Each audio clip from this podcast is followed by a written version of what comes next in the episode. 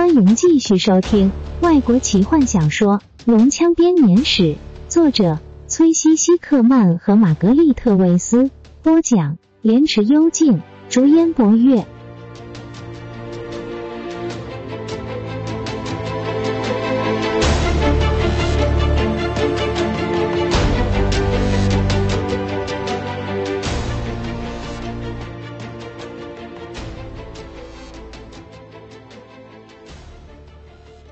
第三天，一行人继续迎着朝阳飞行。他们已经摆脱了恶龙的追逐，虽然提卡不停回首，声称仍然可以看见地平线上的黑影。当天下午，当太阳落到他们背后时，他们已经接近东塔拉斯王者之河，这也是西瓦纳斯提和外面世界的疆界。坦尼斯可以说。是从小就听着精灵们叙述西瓦那斯提的美丽风景长大的。虽然奎林那斯提的精灵并不后悔放弃了这块宝地，他们并不怀念那里的奇景，因为这传说中的奇景已经变成精灵之间分别彼此的重要差异。奎林那斯提的精灵和自然和谐共存，并且随时乐意增加它的美丽。他们在树林里建造家园，用魔法让树干上沾染了金银的色彩。他们用玫瑰色的石英建造家园，也欢迎大自然的一切和他们一起共舞。希瓦纳斯提就不同了，他们喜欢独特、与众不同的事物。他们有耐心，有毅力。对于动辄活到几百岁的精灵来说，一个世纪又算得了什么？自然中存在的独特性不够，他们就雕塑自然来适合他们的需求。他们将整个森林重新设计、雕塑、挖掘，把花草树木安排成奇幻的花园。他们并不真正的建造屋子，而是将土地上的大理石雕塑成适合居住的各种各样稀奇罕有的模样。在各个种族彼此猜地之前。矮人工匠常常不远千里而来的观赏这些作品，被他们独特的美丽感动而掉泪。据说，来到西瓦纳斯提的人类，则会深深的陷入那美丽的幻梦中，永远无法离开。坦尼斯所知的这些都是传说中的记载，因为在细翔战争之后，奎林诺斯就再也没有任何精灵曾经踏足过西瓦纳斯提。很多人认为，没有任何人类在这之前的数百年中曾经到过西瓦纳斯提。那些故事，当他们骑在狮鹫兽的背上飞越森林时，坦尼斯问阿尔汉娜：“说是人类一进入西瓦纳斯提，就会着迷于它的美丽，再也无法自拔了。那我的朋友们还能不能出得来了？”阿尔汉娜回头瞪着他：“我知道人类很弱。”他冷冷地说：“但我不认为他们有那么弱。人类不能进入希瓦纳斯提，是因为我们不准他们进来。我们当然更不可能会想要把他们留在里面。如果我觉得会有任何的危险，我就不会让你们进入我的家园。即使是史东也一样吗？”听到他话中所带的刺，他克制不住自己反问的欲望。但他不知道会有这样的反应。阿尔汉娜立刻转身面对他，秀发像是鞭子般的抽过他的脸颊，他的脸气得发白，底下的青筋显而易见。他的黑色眼眸似乎要将他活活的吞噬。不准你对我这样说！他咬牙切齿的说：“不准在我面前提到他。”但昨晚，坦尼斯惊讶的回答。双手无意识的摸着自己发烫的双颊。昨天晚上什么事都没有发生。阿尔汉娜说：“我那时很疲倦，害怕，就像我，我见到史那个骑士的时候，我后悔和你提到他。我也不应该告诉你现在的故事。你后悔把它送给他吗？”塔尼斯问。我踏上塔西斯的那天就开始后悔了。阿尔汉娜用激动的口吻低声说：“我希望我从来没有到过那里，从来没有。”他突然转过身，留下坦尼斯独自一人思考着。大伙看见星辰之塔在阳光下闪耀着时，正好飞到河边。狮鹫兽突然停了下来，坦尼斯四处打量着，看不出任何的危险征兆，但狮鹫兽仍然急速的下降。第一眼看过去，实在很难让人相信希瓦纳斯铁曾经经历过一场惨烈的攻防战。地面上没有冒起龙人大军驻扎时会冒出的炊烟，整块大地上也没有焦黑杀戮的痕迹。他可以看见底下的白杨树林依旧在阳光下闪耀着光芒，美丽的大理石建筑物仍注视着这片宁静的森林。不可以！阿尔汉娜用精灵语对狮鹫兽说：“我命令你们继续飞。”我一定要进到塔中才行，但施救兽仍然不顾他的命令，不断的盘旋下降。怎么搞的？坦尼斯问。他们为什么停下来？我们已经可以看见那座塔了。发生什么事了？他打量着四周。我没发现什么特殊的状况。他们就是拒绝继续前进。阿尔汉娜脸上露出担心的神情。他们不愿意告诉我原因，只表示我们必须自己走到塔那边。我不明白是什么原因。坦尼斯不喜欢这样的状况。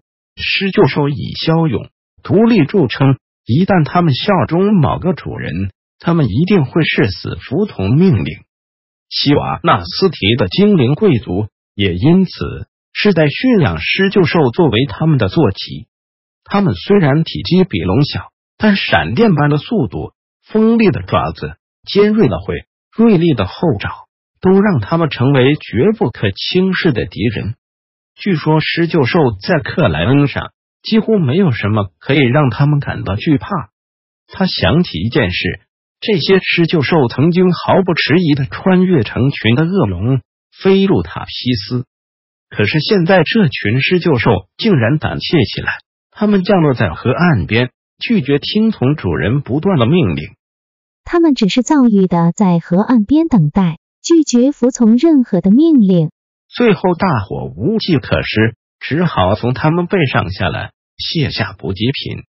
这些湿阴混合的生物带着歉意，优雅的飞上青天。好吧，也只能这样了。阿尔汉娜忽视投向他的愤怒眼光，很快的说：“我们也只能不行。”就这样，反正路不远。大伙全聚在河岸边，看着深邃的森林。没有人开口，每个人都紧张的搜寻着任何可能的危险。但他们所看到的，也只有白杨树林在落日的余晖中反射着夕照，小溪潺潺的流着。森林中一片宁静，只有冬天的气息笼罩一切。我记得你说过，你们的同胞逃离这里。是因为受到攻击，坦尼斯终于忍不住问阿尔汉娜：“如果这片土地这样也算是在恶龙的控制下，我搞不好还能变成西古矮人。”卡拉蒙轻蔑地说：“我们当时的确是。”阿尔汉娜目光搜寻着任何不寻常的事物，回答道：“就像塔西斯一样，恶龙满天飞舞，龙人大军走进我们宝贵的森林，肆无忌惮的烧杀。”他无法继续说下去。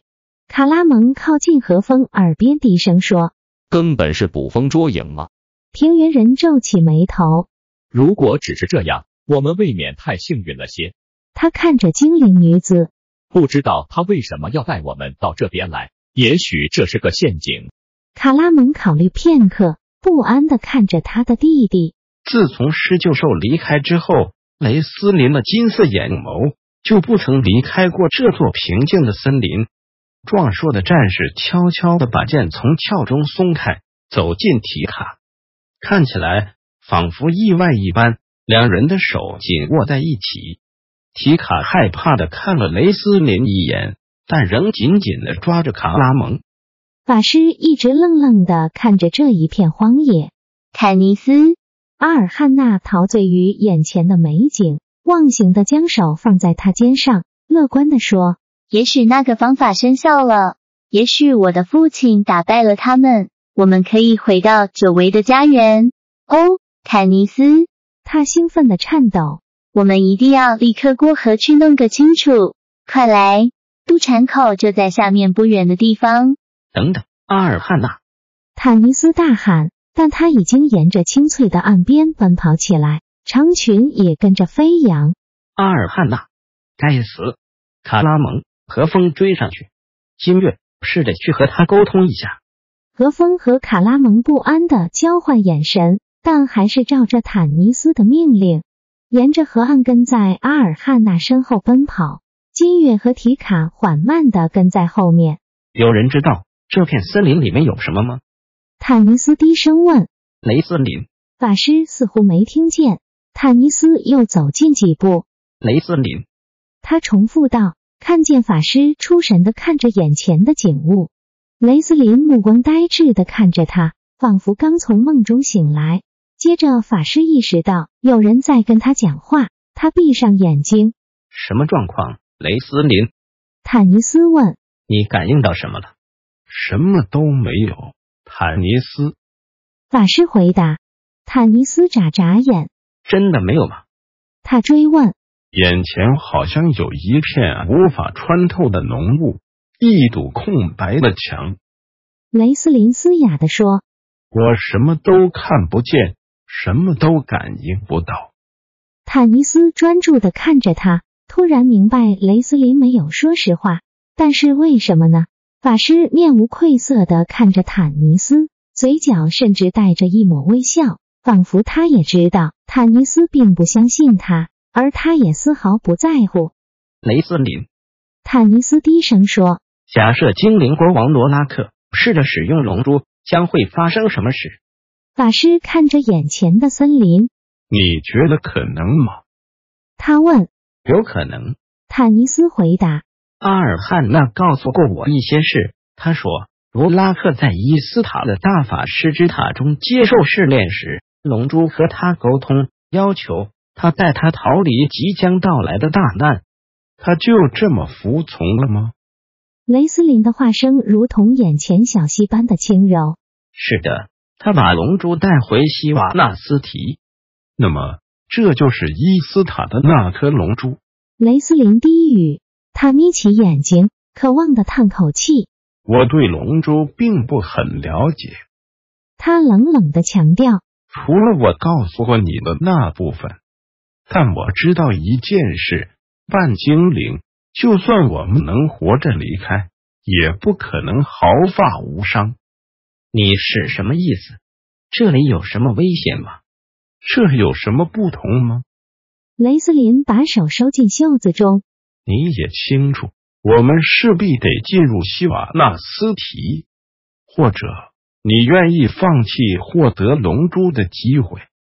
但如果你看到什么危险，告诉我们，我们至少可以有心理准备。坦尼斯怒气冲冲的说：“那么就先做好准备吧。”雷斯林低声说，接着他转身跟在哥哥的后面，缓缓的行走着。当夕阳落下时，大伙正好渡过那条河，到了对岸。